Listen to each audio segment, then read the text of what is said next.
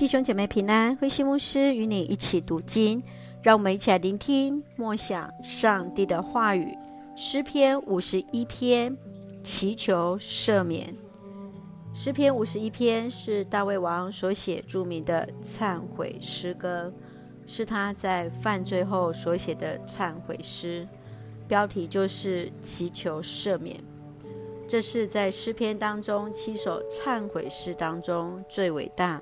与大家所熟悉的一首，诗人来祈求上主洁净他、改变他，好让他可以诉说上主的慈爱，而使罪人回转归向上帝。当大卫王与拔示巴在通奸后，为了遮蔽他的罪行，大卫将拔示巴的丈夫乌利亚派到危险的战场，使其丧命。上帝派先知拿单来责备大卫。大卫在听完先知的斥责后，内心痛悔，谦卑向上帝认罪祷告之后，写下这首诗。整首诗从悔罪祷告开始，接续是认罪，然后祈求主来洁净他的罪。他来向主献上感恩，来誓愿。最后，诗人为耶路撒冷来祈求，因为王的祸福与上帝的圣城密不可分。让我们一起来看这段经文与默想，请我们一起来看五十一篇六到七节。你所要求的是真诚的心，求你用你的智慧充满我，求你除掉我的罪，使我洁净，求你洗涤我，使我比雪更白。当大卫王与拔示巴同时以后，陆续做了上帝所不喜悦的事情。先知拿单来指明他所犯的错，得罪了人，更得罪了上帝。他向上帝认罪悔改，祈求主来洗涤他的罪，使他得以洁净，比雪更白。大卫在这首诗当中道尽自己内心的痛苦，体会到上帝的慈爱。他恳求主。不让他再受罪的捆绑与控告，得以重新体验上帝救恩的喜乐，甘心乐意顺服上帝的带领。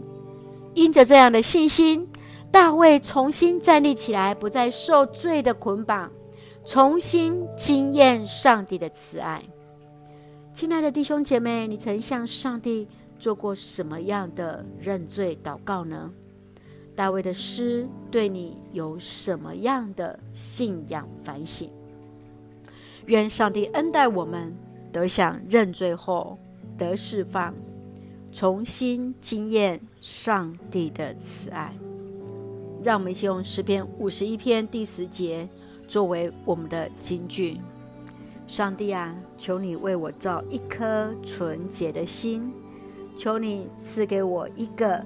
又新又忠诚的灵，圣愿主恩待赐福我们，在向主的认罪祷告之后，重新为我们造一颗纯洁的心，让我们以新而忠诚的灵回到上帝的面前，一起用这段经文来祷告。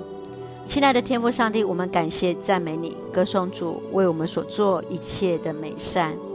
在你的面前，我们是软弱的人，在有意无意时受迷惑，得罪人，得罪你。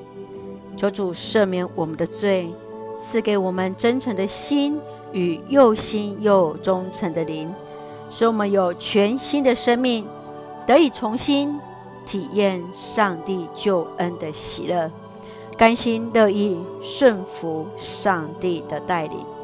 愿主赐福我们的家人身心灵健壮，恩待所爱的国家台湾一切平安，使我们做上帝恩典的出口。感谢祷告是奉靠主耶稣基督的圣名求，阿门。